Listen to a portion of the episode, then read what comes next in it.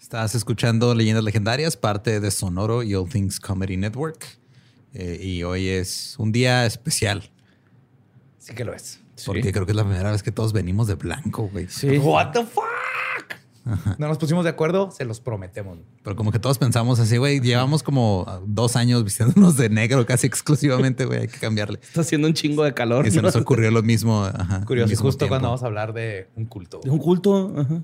Mira qué, qué cosas. Ajá. Y todos con los mismos tenis también, ¿no? eh, yo sí traigo unos Nike blancos. Quiero, qué bueno que, que dices ese punto. Quiero hablar de esto. En el episodio que van a escuchar, damas y caballeros, van a tener un ejemplo muy grande del efecto Mandela. Yo estaba seguro que los tenis eran blancos. Los recuerdo blancos, son negros. ¿Negros? Con la palomita blanca. Y le pregunté a Gabe, le pregunté a Ram y todos se acuerdan perfectamente de la imagen de los tenis blancos. Eran negros. Y eso ni siquiera, todavía ni sabemos por qué, güey. Entonces espero que para la segunda parte expliques qué Totalmente, sí, sí, sí, En la segunda van a saber qué onda. Pero como este es un tema de cultos, este, queremos invitarlos a que formen parte de nuestro Patreon. Patreon. Porque hoy estamos anunciando una nueva sección que se va a hacer cada mes a partir del segundo nivel de Patreon y YouTube. Tan sexy esa sección. Una sección que a ustedes les gusta mucho porque ya la hemos hecho antes, que es Cuentos Panteoneros. El primer viernes de cada mes va a estar ahí en el contenido exclusivo de Patreon y YouTube a partir del segundo nivel. Yes. Para los que no están familiarizados, Cuentos Panteoneros somos otros tres analizando videos paranormales que nos mandan ustedes, ya sea que ustedes mismos lo grabaron o que lo vieron en internet y ahí lo analizamos y tratamos de ver sí. Y aparte también este, pues todos los, todos los meses del tercer viernes de cada mes tenemos un Q&A con los miembros del tercer nivel para arriba y así nos la llevamos. Este, en el nivel 6 ya van a, próximamente va a haber mascadas. No, es, broma, güey. Ya lo dije, ya las van a exigir, puta madre. Eh. ¿Qué acabas de hacer, Espinosa? ¿Qué acabas de Acabo de meter a Tania en un problema, es lo que acabo de hacer, porque ella es la que se encarga de, conseguir las cosas. Van a parecer Fred, güey. Entonces, no las quieran, güey. Qué asco parecer Fred. Pues bueno, los dejamos con el episodio 118 de Leyendas Legendarias.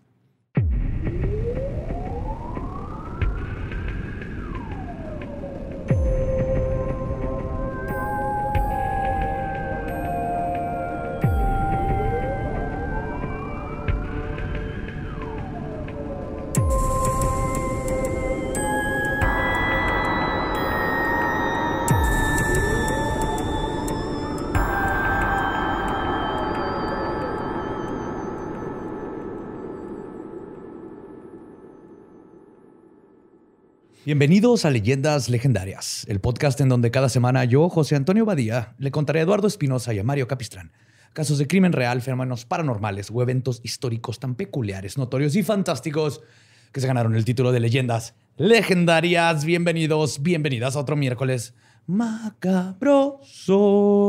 Ya terminamos ese mes fuerte que fue el mes del desmadre, pero estamos de vuelta con más casos para ustedes. Como siempre me acompaña a mi diestra el buen Eduardo Espinosa.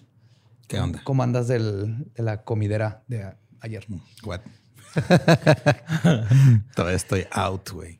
Todavía nos dio gota en un día, güey. Nos sí. que era físicamente imposible. Y a mi siniestra, el buen Mario Borre López Capistrani. ¿Qué onda, Joe? Ramfis, Lolo. Vamos fuera de tiempo, ah, güey. Sí. ¿eh? Pero es que comimos mucho ayer, güey. Demasiado. Ajá. Güey, hice como cinco veces el baño en la noche, güey. Así. Eso es normal para ti. No, güey. Estoy un poco impresionado, güey, de mi capacidad de tirar la Rockstar, güey, acá. Cinco veces, güey. Oh my God. Y el Ghost Pepper hizo efecto. ¿Sí? Sí. Sí, te sacó todo. Sí. Te limpió. Sí. Muy bien. Y me dolió la boquita del estómago así.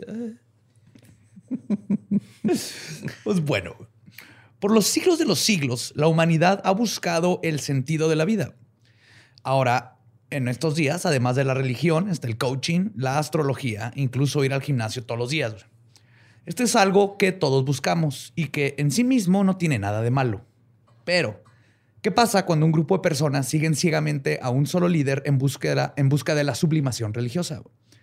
El peor de estos ejemplos fue dado a conocer el 26 de marzo de 1997, cuando casi 39 personas fueron halladas muertas en el suicidio colectivo más grande de los Estados Unidos.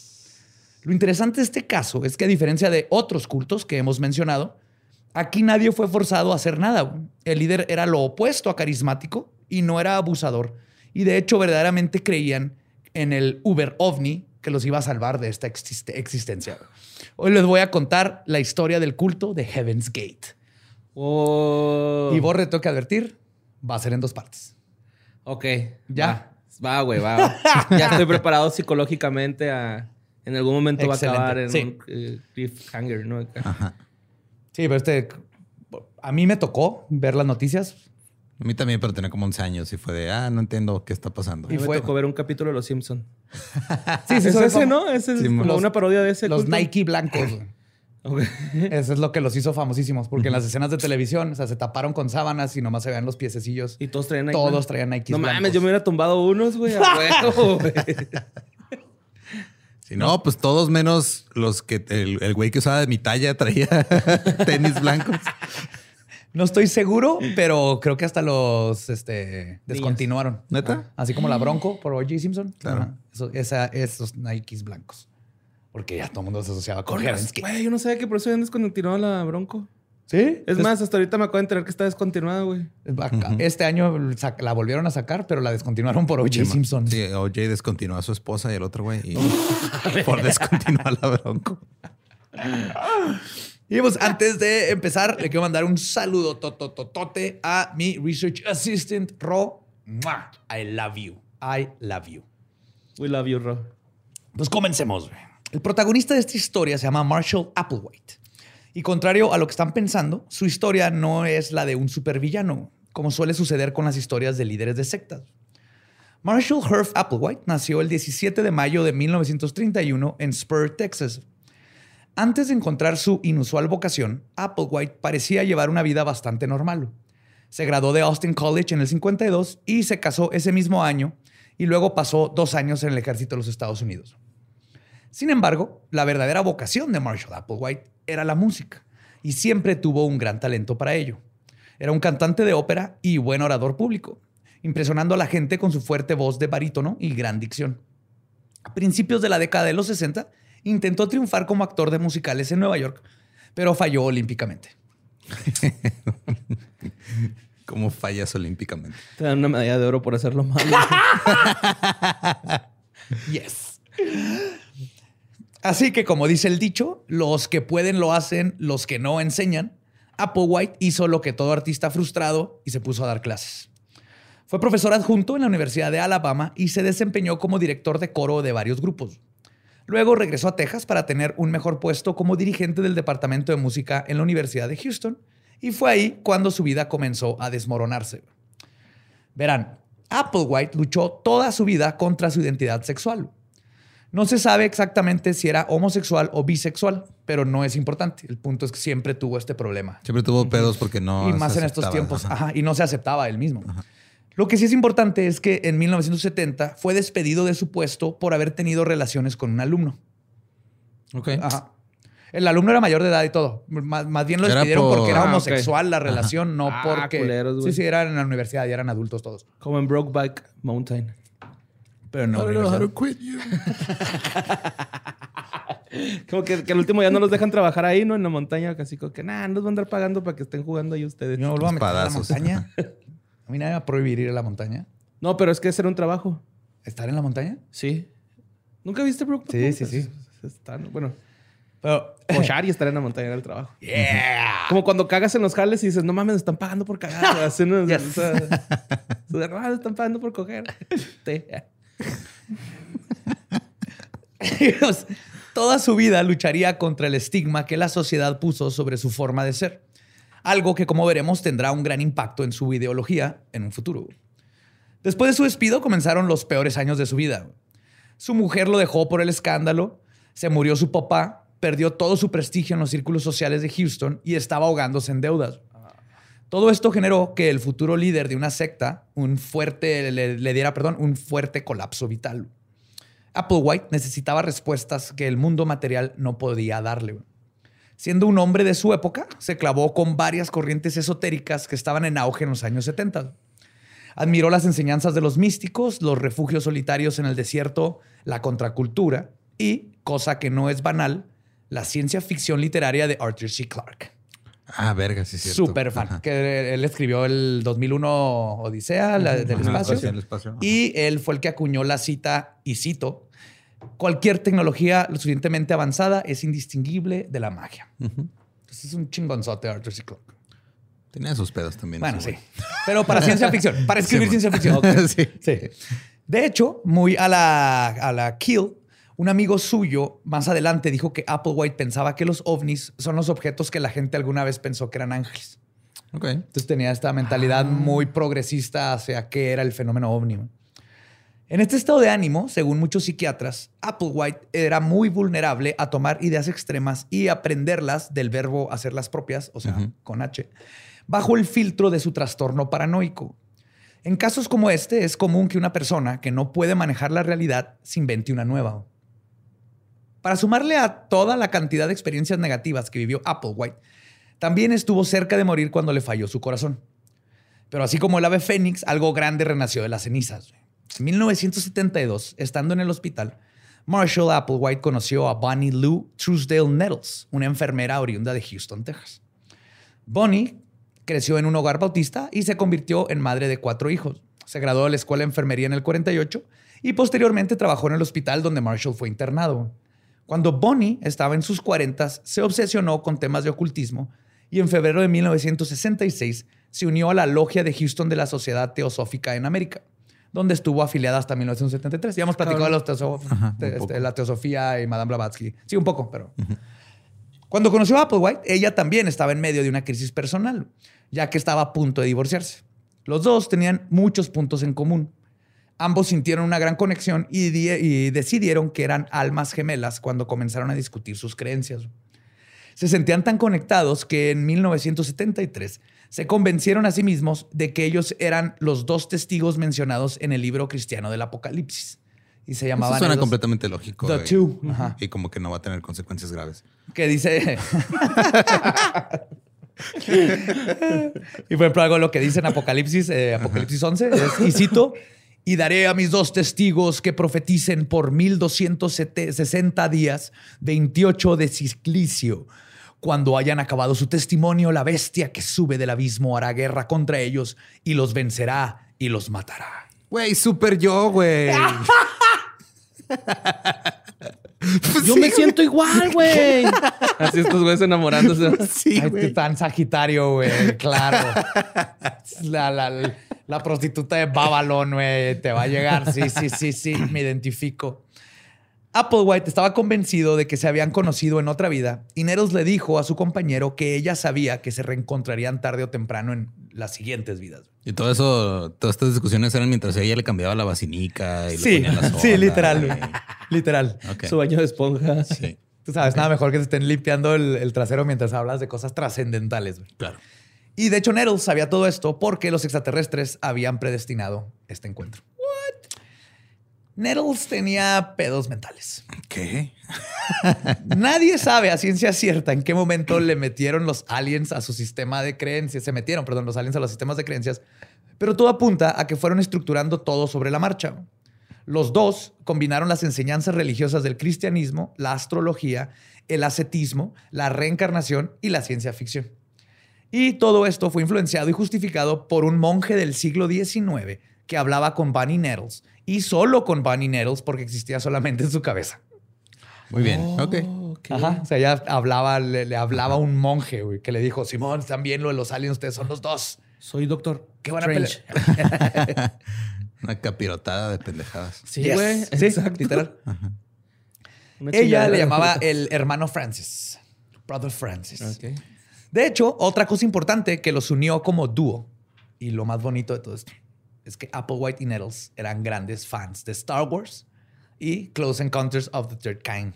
La de encuentros del tercer tipo. Y trajeron. Spielberg, ¿no? Sí. Está bien bonita. Y trajeron mucho de ciencia ficción de todo esto al grupo. Lo que resultó en teorías como que la Virgen María había sido llevada a bordo de una nave espacial para cuando fue impregnada por Jesús.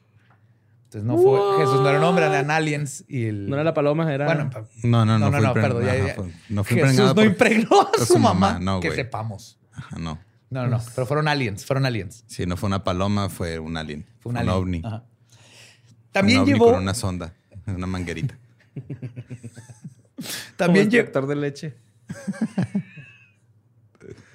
También llevó a que los miembros que eventualmente se suicidaron usaran parches que decían Heaven, este, Heaven's Gate Away Team, que se puede ver en el video de despedida del grupo, porque es un video de despedida, que es algo de lo muy cabrón del grupo, porque como vamos a ver más en el episodio 2, eran youtubers. Les tocó la era del internet, güey, y la supieron usar bien cabrón. Entonces puedes ver todos sus videos y sus ah, los inicios de Simón. Todos así en pinche calidad de 144p, pero ahí están. ahí están. Y esto de Heaven's Gate Away Team es una referencia a la tripulación especializada que realiza misiones a planetas alienígenas en Star Trek. Serán trekkies, super geeks, que vamos a ver no está tan mal este culto. Hubieran hecho comparación. no está tan mal de este culto, pero se suicidaron 37 personas voluntariamente. Ajá. A, comparación de los otros Era una bola de geeks. Ok. La relación entre Applewhite y Nettles nunca fue romántica.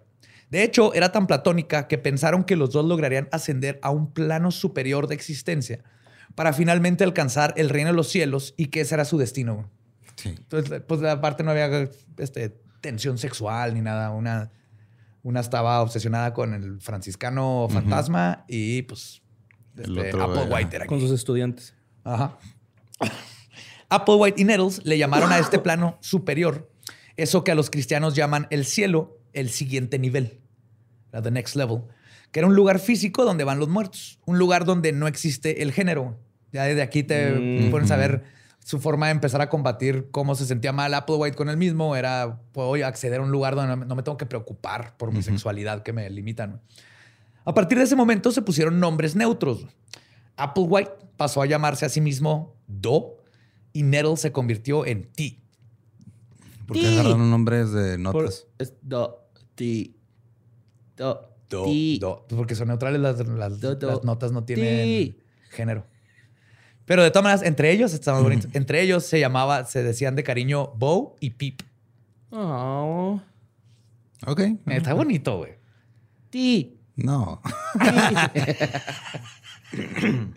Los dos, según ellos, habían estado recibiendo señales divinas y pensaron que su gran misión era iluminar a los seres humanoides. Así que en julio de 1973 emprendieron un viaje en carretera para cumplir su objetivo. Sin embargo, la misión no era del todo claro. No sabían a dónde iban a ir y no sabían a quiénes iban a iluminar. En lo que definían su plan, algo que en retrospectiva quizás debieron haber hecho antes de dejar todo y viajar. Los dos terminaron acampando en Oregon porque no tenían dónde vivir. Después de un tiempo, salieron de road trip de nuevo, ahora conduciendo más de 13 mil kilómetros en un mes de verano para ir a California, Utah, Montana y Idaho. Subieron hasta Canadá y luego bajaron a Nueva York, donde se les acabó el dinero. Bo y Pip estaban viviendo su sueño hippie. Dormían en una casa de campaña y comían pan con mantequilla todos los días. Nada más, pan con mantequilla. Mientras tanto, su relación se centraba casi exclusivamente en hablar de su misión, casi exclusivamente entre ellos, porque no había nadie que los pelara. De una vez, de vez en cuando, para ganar un poco de varo, donaban su sangre en bancos de sangre. Trabajaron. El, el plasma, güey. El plasma. Estaba viendo como estudiantes de universidad. Están pagando bien cabrón, güey. Yo llegué a hacer eso. No mames, 85 dólares, güey. No, están pagando ya hasta 500 y más, güey, por todo el COVID. Órale, no sabía. Ah, yo tampoco. Pues que abran la línea. ¿Cuál vacuna voy a ir a donar plasma? Este, también trabajaron un tiempo en servicio al cliente y en sus ratos libres visitaban iglesias para esparcir su información sagrada. Pero No, no, no, lo que está haciendo ese güey en sotana está mal. no le da caso, Es ridículo, es absurdo. ¿Neta creen esas mamadas? Mejor quédame a mí que hablo con un pinche monje en mi cabeza. el monje y ese güey lo, es hijo de aliens. Y Francis como Gazú, que se parece que así de repente, pero es monje, güey. Hola, Neri. Te dije que los aliens te embarazan a las gentes. Te van a ver, Francis, escóndete. Pero curiosamente, la gente, en vez de pensar que los dos eran unos profetas que ofrecían la clave para escapar de este mundo material y alcanzar la apoteosis y los secretos del universo, pensaban más bien que eran un par de tejanos mugrosos conduciendo una camioneta culera y que estaban locos. Ah, mira, qué triste. Pero esta etapa fue de aprendizaje y descubrimientos.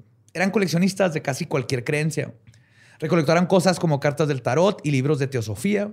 leyeron libros de psiquiatría moderna y eventualmente escribieron su primer tratado titulado, y cito, No lo puedo creer, tienes que creerlo. I can't believe that, but you must. Qué terrible nombre para. Ajá. What the fuck. Ah, sí, nada peor que empezar tu libreto con no vas a creer ninguna de estas mamadas que acabo de escribir, pero debes de. O sea, bueno, aparte, el nombre para la Biblia también. ¿Inventaron BuzzFeed estos güeyes o qué pedo? Quizzes para ver a qué, a qué religión perteneces. Su doctrina tardó mucho tiempo en cocinarse. Durante su primer año de misión, aún no mencionaban a los ovnis pero los dos ya pensaban que los humanos debían deshacerse de sus pulsiones sexuales para ascender a un nivel superior al humano. No fue. empezamos mal. Sí. Pero va a ser, ¿cómo se llama? Este, individual. Ok. Y no forzado. Es que lo que vamos a dar cuenta está bien raro. Ok. No fue hasta 16 meses después de comenzado su road trip cuando Applewhite y Nettles ungieron a su primer discípula. Era una vieja amiga este, llamada Sharon Morgan un agente de bienes raíces que en ese momento, el 18 de mayo de 1974, dejó todo y se unió a ellos.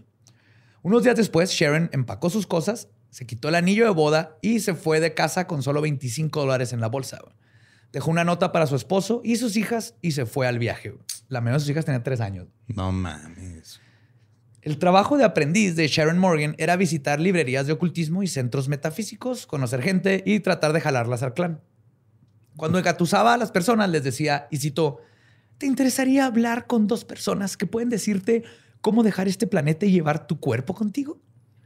¿Espinosa te interesaría? Pues mira, la neta, eh, sí lo estoy pensando, pero... ¿Eh? Takachi. Pero tiene mucho sentido que una persona que trabajaba en bienes raíces, güey, la agarren de reclutadora y vendedora, güey. No está, vendiendo una... Está, bienes raíces. la idea de la eternidad. Ajá. ¿Eh? Si te si voy al. ¿Qué onda, Borre? que te, interesa un terrenito allá en la, en la segunda etapa? ¿Hay chévere, Neuro. Ah, sí, claro. ok, vamos. Tengo que escuchar esto. Los, los dos le dieron a Sharon el nombre de Chela, que según ellos. Sí había, sí había, güey. que según ellos significaba estudiante en sánscrito. Pero pues googleé y eh, estudiante es este o, Chatra o Vidiartini. Entonces, probablemente no, no de dónde sacaron chela. Bowie Pip. Bowie Pip. La secta de tres ya comenzaba a tener estructura, güey. Pony Nettles, que hablaba con varios espíritus, además del hermano Francis, era una mujer muy inteligente y culta, Y era capaz de vincular creencias aparentemente no relacionadas hasta que todas las piezas encajaban y el universo pareciera tener orden. Ella se convirtió en, y cito, la sabia. Applewhite en el orador y Sharon era la aprendiz. Ok. Pero las cosas se habían vuelto incómodas cuando llegó la tercera rueda de la bicicleta. Sharon a veces no, tenía muchas preguntas y ni Applewhite ni Nels le gustaba mucho esta curiosidad, ya que ellos, la neta, lo interpretaban como escepticismo y los dos no querían que los cuestionaran tanto, porque obviamente no terminaban de formular bien su religión nueva. Porque sí. Así. Ah, porque yo lo digo, ya. si vas a vivir abajo de estos árboles en mi casa de campaña, me vas a hacer caso. Güey, qué pedo vivir así, ¿no? Comiendo por pan tostado. Otra cosa que también incomodó a Sharon Morgan fue la cuestión del dinero. Bo y Pip pensaban que ellos no obedecían a las leyes terrenales, lo que significaba que no pagaban estancias en moteles, ni comidas, ni otras cosas básicas para vivir algo con lo que la aprendiz no estaba muy cómoda. No mames, como la Imerborre. bueno, de perdida nos dan un plato de avena, güey, ¿no? llegando. No, para que coman. ¿Fría o calentita? Pues con pasas. Ay, güey. Lo siento mucho. Perdón. Es que están pensando el que todos los que trajan la Imer tienen más de 60 años. bueno para su digestión. Pero la carrera de iluminación y abandonar su cuerpo terrenal de Sharon con los dos terminó pronto pero no por las razones correctas. Unas semanas después de iniciada su misión, se sintió mal por haber dejado a sus niñas. Cuando los tres este, pararon en Dallas, ella fue a visitar a una amiga para indagar sobre sus hijos. Sin embargo, la amiga le avisó al esposo de Sharon, quien amenazó con internarla en un hospital psiquiátrico y la llevó de fuerza de regreso a la casa a que fuera mamá. Morgan no volvió con los dos y muchas veces sintió mal por haber perdido su lugar en el nivel superior, güey. No mames. Era la OG, güey. Era la OG. Fue la que estuvo ahí desde el principio y se perdió todo. Pudo haber terminado ahí muerta con tenis Nike. Sí, El nuevo culto estaba en problemas. Ya no había culto, perdieron a su único miembro. sí, güey, qué culero. Es un culto de tres, ¿qué pedo? Ah, se fue uno, shit. el nuevo culto estaba en problemas. Applewhite y Nettles no solo habían perdido a su única discípula, sino que a los pocos días después de esto fueron arrestados. El esposo de Sharon los denunció por fraude con tarjetas de crédito, porque habían estado usando las tarjetas del esposo. La denuncia pronto fue retirada, pero una revisión de rutina en el de Texas, todo alrededor, demostró que Marshall Applewhite era buscado en St. Louis por el robo de un auto. Resulta que nueve meses antes había rentado un Mercury Comet y nomás no lo regresó, güey. Porque él, él, no es de aquí, güey. Él no tiene que. Él, no usa. Yo no me rijo por las leyes del terrenales, las leyes de, la gente. Ajá, con dinero mundano asqueroso. Guácala, güey. Las, Puro cosas, Bitcoin. Guácala tener cosas bonitas, güey. Marshall Applewhite pasó los siguientes seis meses en la cárcel del estado de Missouri. Ahí escribió una declaración de creencias que describía la visión cósmica que compartía con Nettles. Un concepto que desarrolló ahí fue el de la metáfora de la oruga, donde dice, y cito, capullo mariposa. La idea de que una buena vida lleva al cielo es tan tonta como creer que si una oruga muere como una buena oruga, misteriosamente se despertará en una flor de rosa y vivirá allí para siempre con la mariposa rey. La gente, como las orugas, pasan por una etapa de crisálida, superando su humanidad en preparación para la vida en el siguiente nivel. Neta, seis meses para escribir esa pendejada, güey. Como que escribía bien poquito. Una premisa así. No, está cabrón, está todo escribir en papel de baño y con tu popó o si te dan pluma. Mm, pues mira. Pues tu propia. es la tinta. O te puedes cortar, güey. Así como Bob Patiño. Ah, sí, cierto. Pues además, dentro de esta cosmología, según Applewhite, y cito, ese aprendizaje requiere un maestro. Jesús fue uno enviado por su padre hace dos mil años. Ahora, según él, habían dos más, una mujer y un hombre. Applewhite predijo que se avecinaba una, una demostración y además predijo que así como Jesús, los dos serían asesinados solo para resucitar en una nube de luz, como Dragon Ball. Sí. Y, cito, esa impresionante nube es a lo que los humanos se refieren como un ovni. No está tan pendejo, güey. ¿No? ¿Eh? No. Pues si identificas una nube, nube ya deja de ser. Exacto, güey.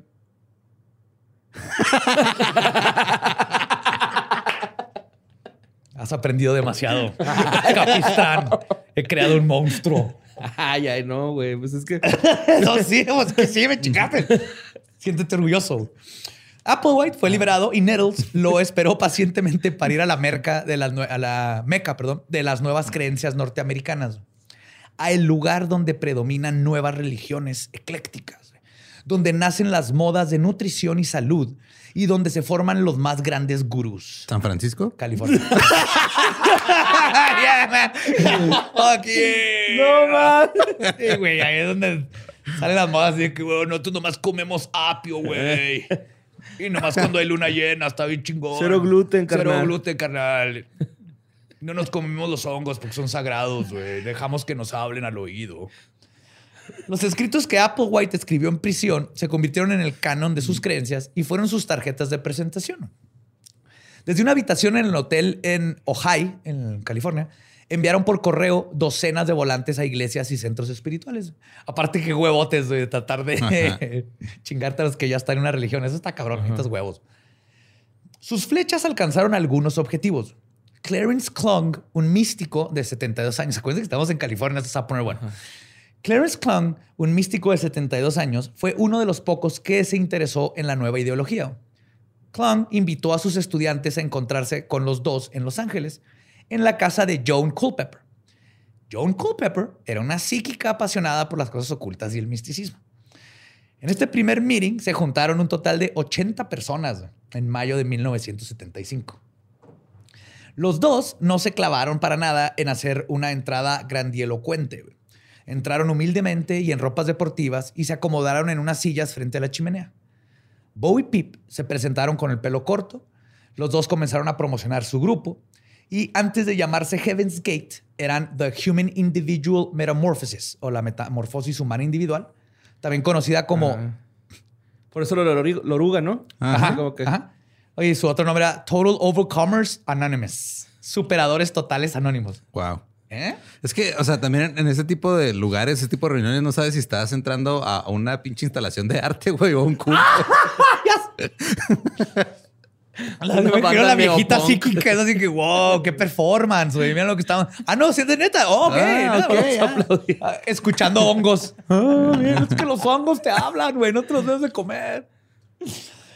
Antes de este, perdón, eh, ahí les, les dijeron a ese grupo cautivo que una nave espacial llegaría, llevaría a todos los seguidores a la salvación.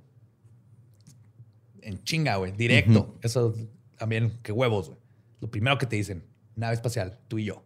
Vámonos. ¿Quieres Fuga. You want? arre, güey, sí. Applewhite hizo su trabajo como el orador. Y cito, somos los dos profetizados en el apocalipsis. Dios nos ha enviado aquí como un experimento, por lo que podrán llamarnos Guinea y Pig. Ay, no mames, güey. O sea, este conejillo e indias. ah, la ¿Y qué pasó con Doity? No, pues se dicen entre ellos de cariño. Ah, ok, ok. O sea, Do, y T son sus nombres. Son sus nombres. Entre ellos de cariño se dicen Bo y Pip, pero al mismo tiempo son Guinea y Pig. Ok. En los 30 minutos que habló Applewhite, puso todo sobre la mesa. Ser parte de los Human Individual Metamorphosis requiere, requería obediencia, renunciar a las posesiones terrenales, a la familia y prácticamente a la identidad propia. Joan Culpepper, la dueña de la casa, dijo que los dos no sonaban convincentes. Sí, psíquica. Ella misma les hizo un par de preguntas sarcásticas y dudó que alguien fuera a sacar una experiencia significativa del suceso que acababan de vivir. Sin embargo, estaba equivocada. La idea de que un ovni los iba a llevar al cielo no fue tan bien recibida, pero la promesa de que el cielo o el siguiente nivel, como ellos le llamaban, era un lugar físico, fue lo que realmente empezó a seducir a todos los asistentes.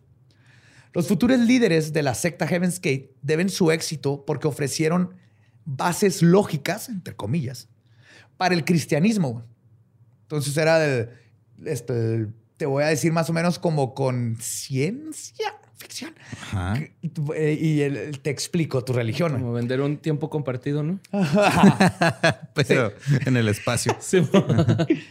y esto fue algo que ayudó a que el brinco de alguien que, por ejemplo, ya era católico o cristiano, este, fuera más corto entre creer algo que no existe, como Dios, a creer en algo que no existe, como Dios es un alien, Y te va a dar un raid en la nave. Claro, es que también la neta, o sea, siendo realista, se ve mejor un jumper así plateado, güey, que una túnica. Sí, güey. y te meten en tubos de gac, te pican el culillo, y te dan libros. Está interesante. Pues sí, básicamente fue el brinco, o sea, no era ya creo en algo completamente. Más que brinco era un movimiento lateral, güey. sí, la neta. Sí. De que no seas pendejo, Dios no existe. Es un ovni. Como el ranchero ese que me dijo, fantasmas no existen, pendejo, hay mucho ovni. Entre los asistentes del lugar hubo pluralidad de personajes. Habían jóvenes, viejos, ricos y pobres. La mayoría estaba involucrada en la contracultura del momento. La coyuntura de la época provocó que la gente buscara verdades espirituales fuera del canon tradicional de la religión. Para ellos era natural que tuvieran que renunciar a tantas cosas para llegar a conseguir un objetivo tan sublime. El proto Heaven's Gate ofrecía una plataforma que resonaba perfectamente con las ideas y que ya tenían todos ellos. No eran mucha gente de dinero, hippie que está buscando espiritualidad y todo esto y quedó perfecto porque así que sí cierto. que prefiero creer en el ovni. Se las compraron rápido, como quien dice, ¿no? Acá. No, si hubiera habido TikTok en esa época, peor, güey. no hubieran sido 37, güey. Hubieran sido un chingo. Exactamente, güey. Como el del party, güey. Ándale. Ajá, el que tuvo su party con. Ahora imagínate esto, se lo hubieran creído un chorro. Entre los nuevos feligreses que se unieron al grupo estaba Michael Conyers, un músico de 23 años que estaba buscando una corriente espiritual a la cual aferrarse para iluminarse y esparcir la salvación. También estaba Dick Joslin, un joven de 23 años, graduado universitario y ex oficial de lanzamiento de misiles de la Marina. Ah, cabrón. Dick estaba fascinado con el subconsciente y le gustó mucho que los dos se presentaran sin ninguna grandiosidad, solo vistiendo fachosamente. O sea, para él fue así que, estos no son Jim Jones, güey. Estos, sí. bola de dos pendejos. Estos güeyes son bien true, güey. Ajá, sí. Lo que diferencia a Applewhite y Nettles de otros líderes de sectas es que, en primer lugar, ellos mismos se creían sus delirios. No estaban en una misión por tener dinero o sexo. Sí, no era manipulación. No, no, no. Verdaderamente creían que eran enviados de entidades extraterrestres o extradimensionales y que podían ayudar a la humanidad. En segundo lugar, los dos se subyugaban y eran fieles ante sus propias restricciones. O sea, cuando él decía lo de no sexo es si quieres, eso es lo que necesita, yo lo voy a hacer. Si tú lo quieres hacer, chido, pero si no, pues no vas a poder subir a la nave. Pero yo no te voy a forzar a nada. Y, ellos lo hacían porque... No había como arrepentimiento así de que no, pues que me eché un palillo y ya. No, sí, al rato vamos a llegar a eso. Empezó a causar problemas, pero ellos dos siempre fueron fieles a sus creencias, algo que nunca vemos de los líderes de culto. Y en otras palabras, practicaban lo que profesaban. Por eso, después de la reunión en casa de Culpepper, Dick Jocelyn recordó haberse acercado a Applewhite y le dijo, y cito, sé que no son estafadores. Eso significa que o eres quien dice ser o estás, absolutamente loco. Applewhite llegó all in, güey. Yo sé decir que, hijo, güey. O, neta, si sabes de qué estás hablando, estás bien pendejo, pero yo quiero saber a dónde va a llevar esto, güey. All in. Y, de hecho, Applewhite, después de eso, Applewhite le respondió y citó: Así es, Dick. ¿Cuál crees que somos? Dick llevaba una vida privilegiada con padres ricos, carro del año y departamento nuevecito, este, carísimo. Pero aún así decidió renunciar a todo y unirse al grupo después de esta respuesta. Chingón. Applewhite y Nettles acaban de hacer su secta oficialmente. Ah, tenían gente, güey. Por fin lograron su sueño de ser los pastores de un rebaño y aunque no todo fue un mar de rosas, ejercieron esta profesión hasta el día de sus muertes. Sin embargo, la nueva religión no estaba del todo bien pensada. Los feligreses no sabían qué esperar y los dos menos. Applewhite y Nettles ahora tenían a 20 güeyes viviendo con ellos y estaban nerviosos y no tenían ni idea de qué seguía. Es como el perro que alcanzó la llanta del culto. Así les pasó. En primer lugar, los dos batallaron para mantener a la gente ocupada. Applewhite no podía hablar sobre el siguiente nivel todo el pinche día. Así que en veces... No, ni que fuera Badía hablando de magia caos. ey, ey, apenas son las 4 de la mañana, todavía no hablamos del el meta sigilo, que es, saque sus cuadernos, Así que a veces lo que hacían es que aplicaban la de papás que quieren ver Netflix y el niño no los deja de chingar y mandaban a sus feligreses a hacer tareas absurdas como lanzarse al bosque hasta que escucharan a Dios, güey. Ok. Así que, ¿qué hacemos, maestro? Enséñenos de los ovnis. Uh, vete al bosque. Cuando veas uno, me dices. Y si no, no estás listo. Y obviamente van, por horas, van los güeyes al bosque y luego dicen, no mames, esto es una mamada, güey, pero no puedo regresar sin decir que vi esto. Entonces ellos decían, no, sí, ya lo vi. Ah, cabrón. Yo también lo vi, Lolo. Sí, cómo no, güey. Vergas, güey. Sí. sí, ¿Era estaba... color rojo? Sí, está haciendo el alto. Yo lo vi como entre rojo y naranja, güey, pero más o menos, güey. Sí, de hecho, aventó ahí una basura de la ventana, güey. Sí, sí, era un cáscara de plátano, porque es biodegradable. pues ahí tierrita, ¿no? Sí, sí, sí. Una, una vaca sin vagina, güey. Un toro. No, güey, porque era una vaca, le quitaron los genitales. Ah. pues eso hacen los ovnis. Los ovnis a las vacas. Eso hacen los aliens. Ah, sí, sí, y les cortan las ubres, dos. Ajá. Y, vagina, los ojos, la lengua. Cachete. Cachete. Mmm, barbacoa. Paso a Están haciendo barbacoa, güey. ¿Alguien ha revisado si no pasan así nomás los fines de semana estas y están haciendo barbacoa los aliens, güey? Nadie ha pensado en eso ni yo. Con la salida tan barata, güey, se roban los insumos, pinches datos. pues pronto hubo inquietud en el grupo, obviamente, porque como que empezaron así como que, pues, ¿qué chingo estamos haciendo, güey? Si bien habían aceptado a renunciar a sus vidas pasadas, querían respuestas y algún tipo de recompensa por todo lo que habían tenido que hacer. Algo que no estaban recibiendo. Entonces es cuando empezó a llegar el escepticismo e incluso la impertinencia. Querían saber cuándo llegaría esta nave espacial para llevárselos. Los dos dijeron que podría suceder en cualquier momento. Probablemente dentro de tres meses, pero seguro en menos de un año. Ah, no, claro. Como todo líder culto. ahí la cagan siempre en los cultos, es en poner una fecha, pero es que necesitan la fecha para que la gente, se, quede. güey. Sí, güey. Pero es donde empiezan a valer madre. Entonces, ¿qué somos? Ir a hacer una cita LIMS, güey. pues, ¿qué pasa ahorita si no Sí, sí, la vacuna se las ponemos tres meses mm, eh, o un año. No, las donamos a otro país, no importa. todo va a estar bien. Los dos consideraron que la paciencia era fundamental para poder llegar al siguiente nivel. Entonces, con una posible insurgencia a la vista, Bowie y Pip decidieron llegar, llevar al grupo a otro nivel. A las pocas semanas, los dos idearon una agenda hicieron el proyecto de emparejar a los feligreses de dos en dos y mandarlos como misioneros por todo el país sin un centavo en la bolsa. Los feligreses pasaron frío, cansancio y hambre. Güey, este pedo hubiera sido un reality bien vergas, güey. ¿Estoy en un culto? Nuevo programa de TV Azteca. ¿Qué onda, Capi? Ahí está, güey. Ahí está. No, y que lo narre Rosique, por favor. Bueno, ya está. Hijo, estaría bien verga. Estaría muy verga, güey. Sí. Pero, eh, compa, ¿quieren oír el, el, ovni que nos va a salvar? No, está la verga, Y también iba uno así morenito y uno blanco. Eres el cultista más débil. Te votaron fuera. Pues todos ellos tenían que pedir caridad a la gente, pero sin mendigar ni robar. El plan era reunirse dos meses después en un campamento en el estado de Wyoming y la mayoría lo hizo, pero muchos, la neta, eso le dijeron a ah, la verga, voy a regresar a mi casa con aire acondicionado. Después de esto se organizaron pláticas en auditorias. ¿Dick se quedó ahí o no? O nomás lo marcó sus Ahí anda Dick todavía. No, sí la cagué, jefa, neta, sorry. jefa, mandas al Rogers a que me recoja. Ya me aburrí. Voy a Cancún. Si voy a ir a trabajar con mi papá los fines de semana. No, importa que me haga caminar hasta el último hoyo del gol. Al rato voy a hacer una rola con pura banda que le gusta el borre. Estamos decepcionados de ustedes. Eso, eso tenemos que decir. No de ustedes los que nos escuchan, de todas esas bandas que hicieron una canción. ¿Qué pedo, Jonás? No mames, güey. Verga, güey, mi ejemplo a seguir, cabrón. ¿Qué pedo, güey? Llamo a cortar la greña, güey, la verga, güey. Ese video le, quitó todo lo de mayo. Eh, borre, no vaya a estar con el video. es tu Vietnam, güey, ese video. Pues más por Jonás. ¿Qué pedo, güey? Oh. Pues después de esto, se organizaron pláticas en auditorías escolares. Bowie y Pip eran cada vez más reservados al hablar de ovnis, probablemente por el escepticismo que recibían todos los días.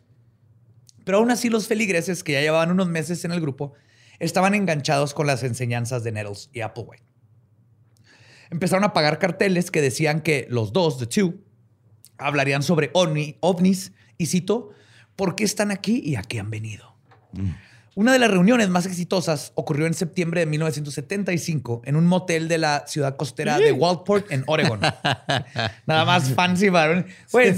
no, si el culto en el que te uniste no empezó en, el, un motel, en un motel así, en la sala de, este, convivencia, que durante la mañana es buffet, no es un buen culto.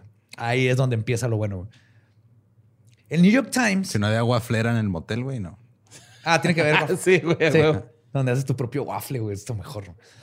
El New York Times reportó que asistieron aproximadamente 150 personas.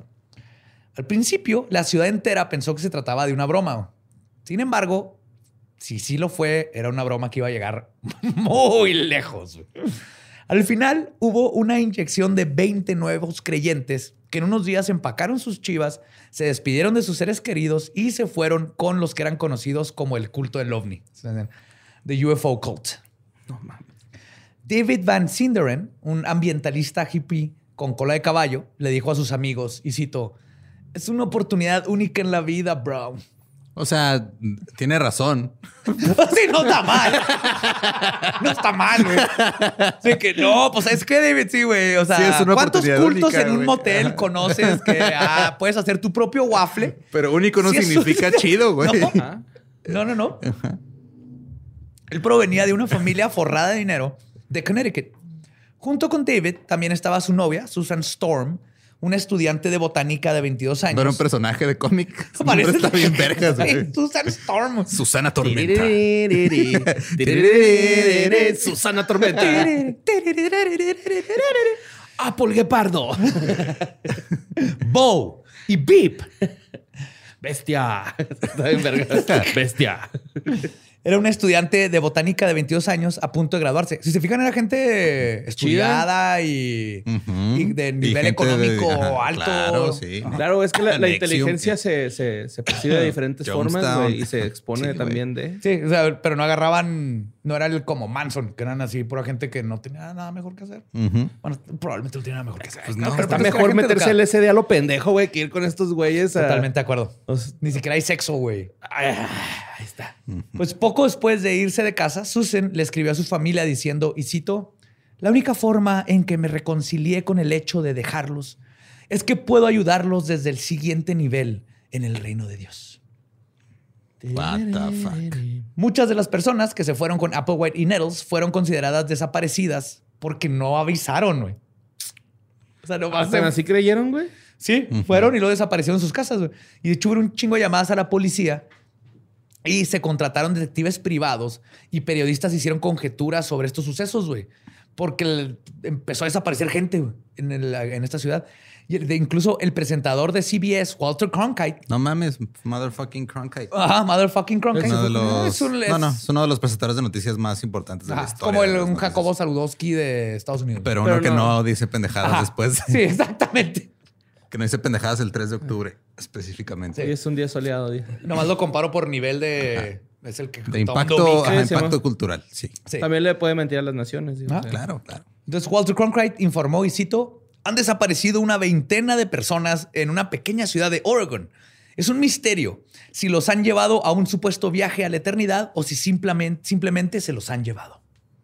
Nadie sabía qué pedo. De repente tu papá fue a un motel eso le puede dar credibilidad al, pinche culto, ¿no? Así de que, güey, desaparecieron, mamá. Sí, no, y a aparte... A lo mejor llegó el primer ovni, güey, ¿no? Deja tú, este, mucha gente pues ya haber visto esto y dijo, ah, güey, si se fue gente, si gente dejó su familia entera, algo saben esos güeyes, güey. Y creo que dan waffles.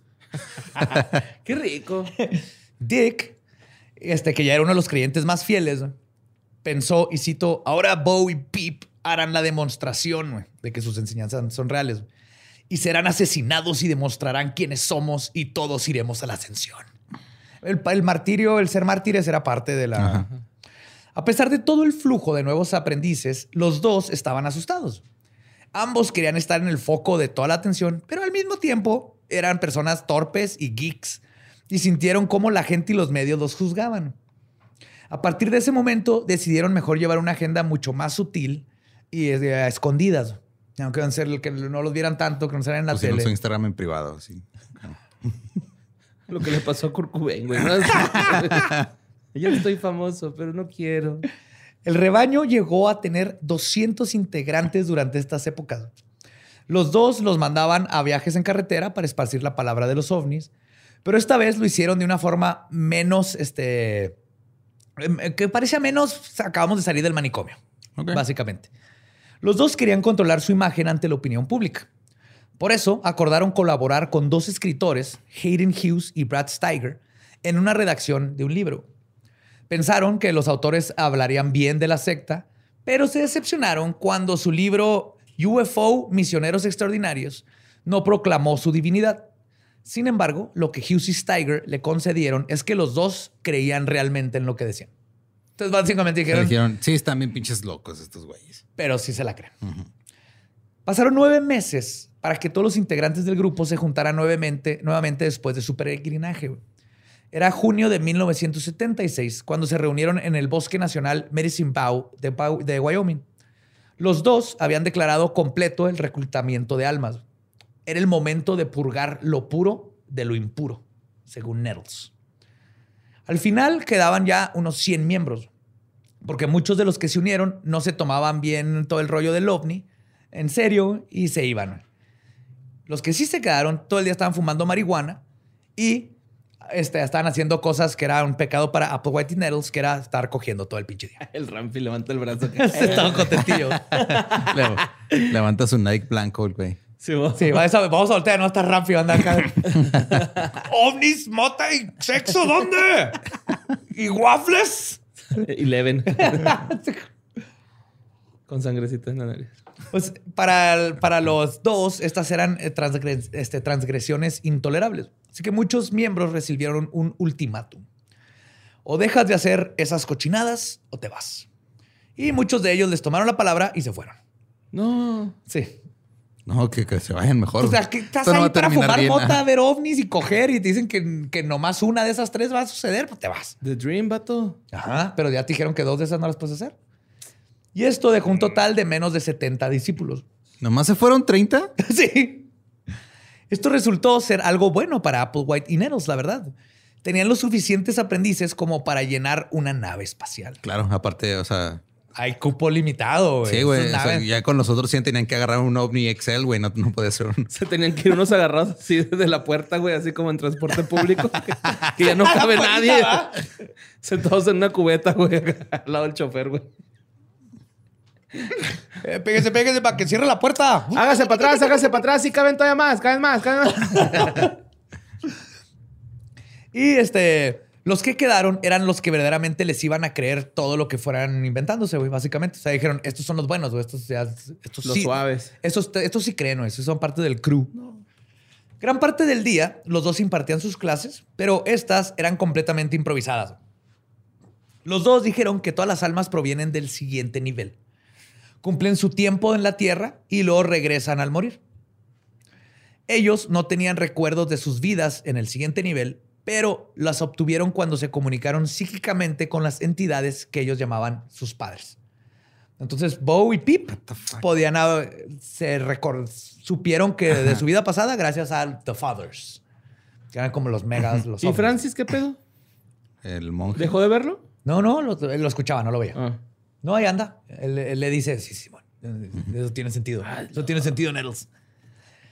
Es decir, que los que viven allá este, arriba eran los que les mandaban esta información. El siguiente nivel era un lugar sin género. Cada ser tenía un miembro mayor, no, de. no de. sino un miembro del. Sí, de arriba que te guiaba. Sí, entonces está muy grande. Nettles, por ejemplo, era la guía de Applewhite en una cadena parental que conducía hasta un jefe de jefes. Entonces, Nettles en la otra vida era el líder, era su guía y se volvieron a reencontrar y siempre iban a estar haciendo eso, reencontrándose y Nettles siempre va a ser la guía. Los dos admitieron que no tenían conocimiento completo sobre el siguiente nivel. Chido, no sé, no sé todo. En clase, a veces, uno de los dos estaba dando la lección y el otro le murmuraba así, no, no, se me hace que no es así. Entonces decían, se disculpaban y se iban para un lado para ponerse de acuerdo de qué iban a decir. Ok. digo? Oye, Neros, los aliens, ¿les gusta la mayonesa con chipotle? No, nada más con mostaza, güey. No, güey, no, no, Nada más con mostaza, güey. Entonces, ¿nomás con mostaza? Sí, nomás con mostaza. Oscar Mayer. Honey mustard, tal vez, este... Y granito de mostaza. Ay, güey. No, sí, así estaban al principio, en, el, periodo entre 1976 y 79, se les podría llamar a esta fase la del campamento. Que en el campamento. Camp face. Pero, o sea, ya había pasado la fecha, güey, de que se los iban a llevar y seguían. tres meses. tal vez menos o más de un año. Y si es si esto cambia poquito. Y. Y si abren las fronteras, tal vez es más rápido que nos lleven pero no vamos a esperar eso. El chiste es vacunarnos. Hay waffles, tenemos waffles. ¿Qué es waffles? Ok, pero neta dijeron que en tres meses llevan tres años, güey. ¿Cuántos waffles más? Lleva tres años. La paciencia es una virtud, amigo mío. Ven, caminemos juntos. A huevo, güey. A huevo, No hay poder más grande que la negación, güey, en este mundo. Durante este tiempo. Que una esposa enojada. a ver, niégale algo. no, no, sí, sí, mi amor, ahí voy. Durante este tiempo, los estudiantes dormían en tiendas de campaña y los dos dormían en un pequeño remolque para acampar. Los meses de calor las, pasaron, las pasaban en las montañas rocallosas, rocosas, perdón, y los del frío bajaban a Texas, donde estaba a gusto. Pero como es común con todo culto, eventualmente el dinero se convirtió en un problema. Aunque Applewhite y Nettles creían en despojarse de sus bienes materiales y terrenales, ni los ovnis los podían salvar del hecho de que viven en una sociedad capitalista y necesitaban dinero para comer. David Van Sinderen, uno de los primeros fieles, tenía acceso a una cuenta de banco muy inflada.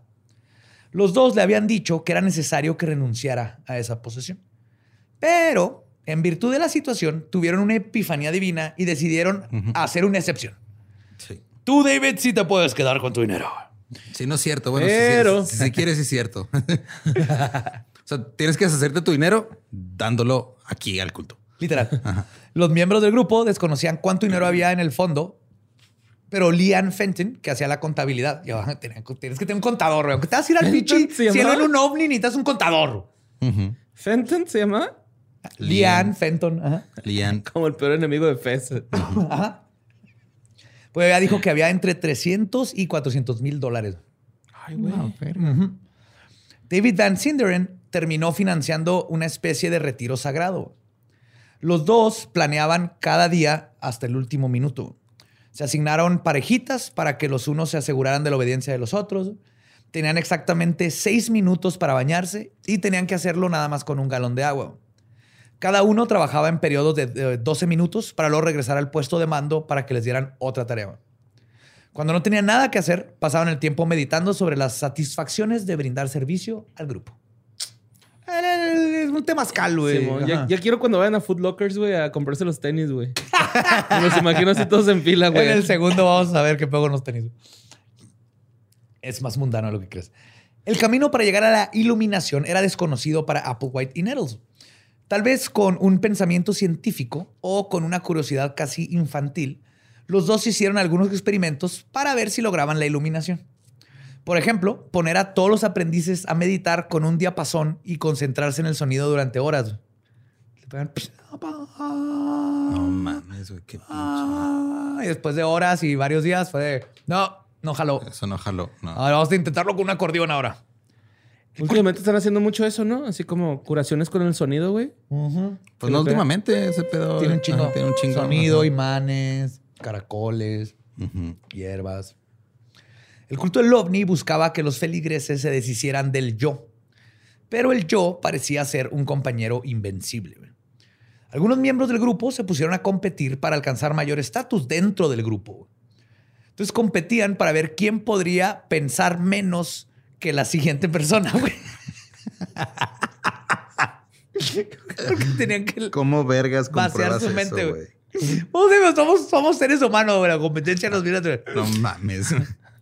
No, ya estoy más pendejo yo, créeme. Si Otro. estuviera más pendejo, podría hacer esto. Ah, no, sí me chingas. Ese güey ese güey está sí bien cabrón, ¿eh? ¿Ya viste este güey? Pero le voy a echar ganas y la semana que entra va a estar más pendejo que ese güey. Otros se clavaban en sus fracasos y pensaban en por qué pensaban tanto. y entonces entraban en un, Sobrepensando. en un ciclo. No pienses, no pienses, estoy pensando en lo que no, No mames, estoy pensando no pienses, pensar. No estás pensando. Oh, fuck.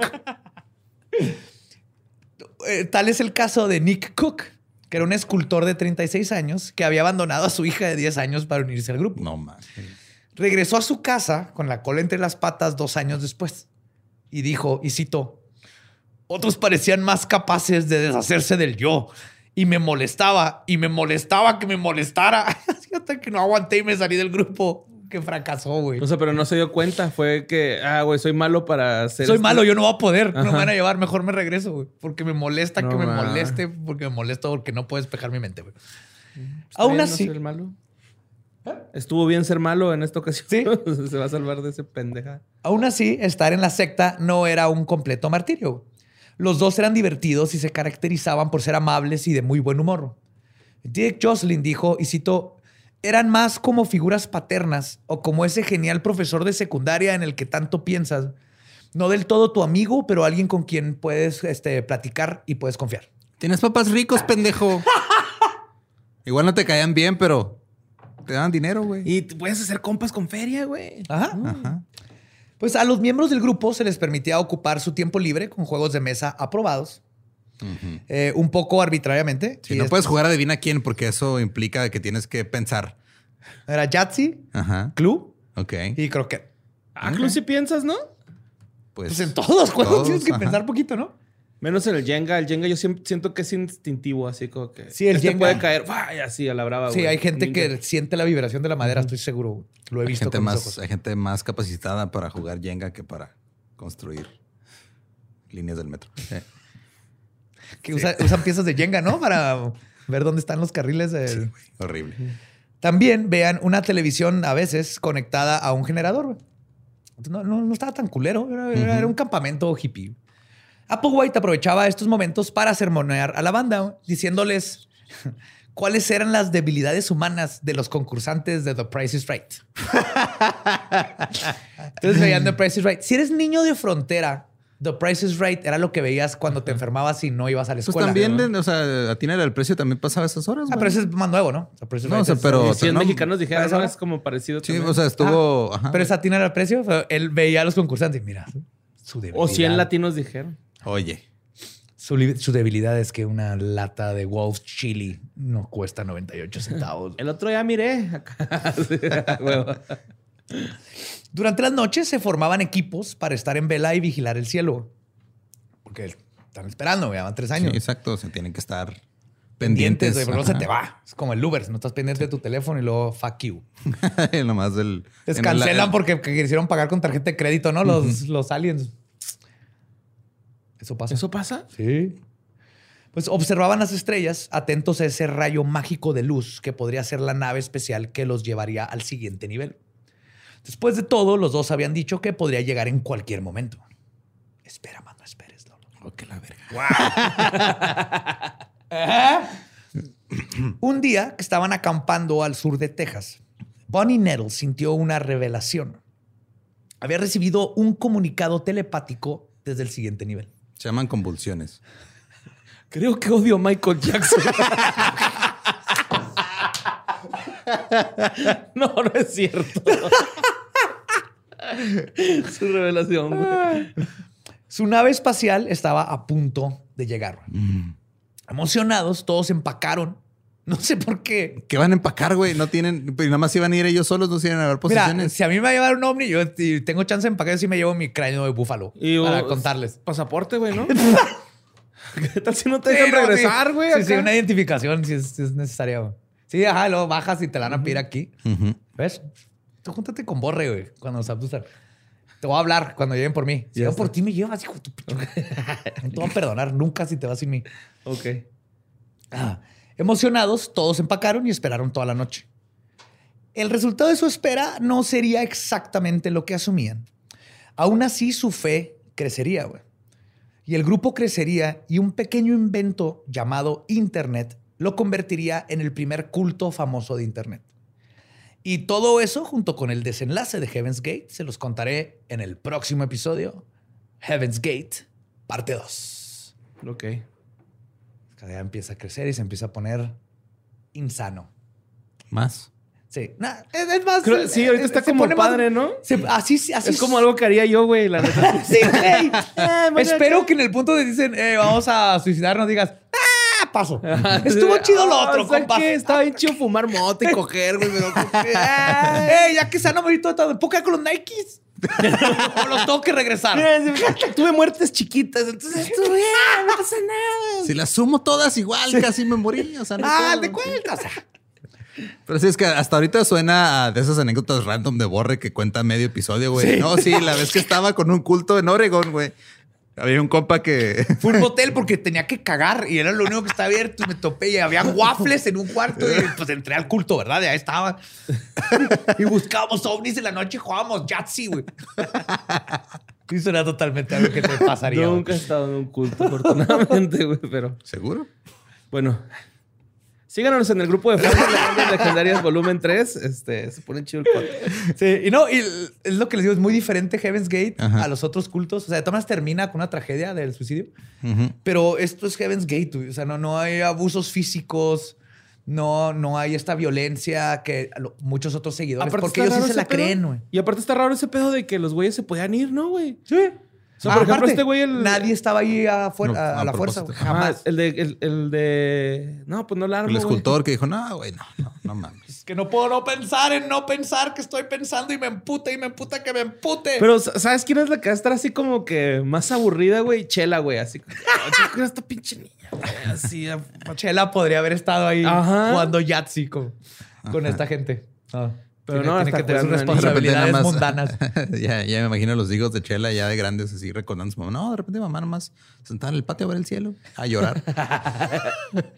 Decía que veía ovnis y les ponía Sí, su playera de X-Files. Hasta eso sí Está mantenían nuestros tenis muy, muy limpios, muy blancos. Sí, este, este culto está. Es, es único. Tiene, tiene algo muy curioso en ciencia. Es lo que pasa cuando una bola de nerds hacen un culto. Eso es Heaven's Gate. Eso es Heaven's Gate. Y pues ya con- conoceremos la conclusión en el próximo episodio. No se olviden, todos los miércoles. Miércoles. Sí, síganos en todos lados como arroba leyendas podcast. A mí me pueden seguir como arroba ningún Eduardo. A mí como Mario López Capi. Ahí me encuentran como Elba Diablo.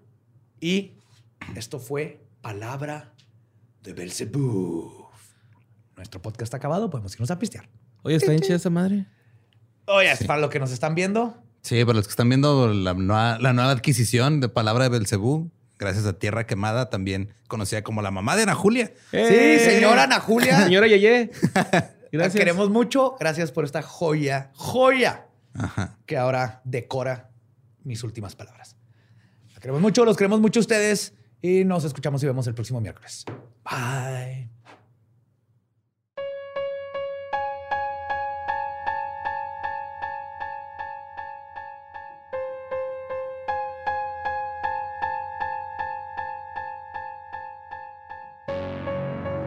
Y esa fue la primer parte del culto de Heaven's Gate con Bo y Peep. Do y Ti. Suena demasiado adorable, güey, para haberse convertido en lo que se convirtió. Si los ves, es que en su núcleo, fuera del suicidio, es importante aclarar. fuera del suicidio, si eran como adorables, güey. O sea, eran unos geeks, este, trekkies, Ajá.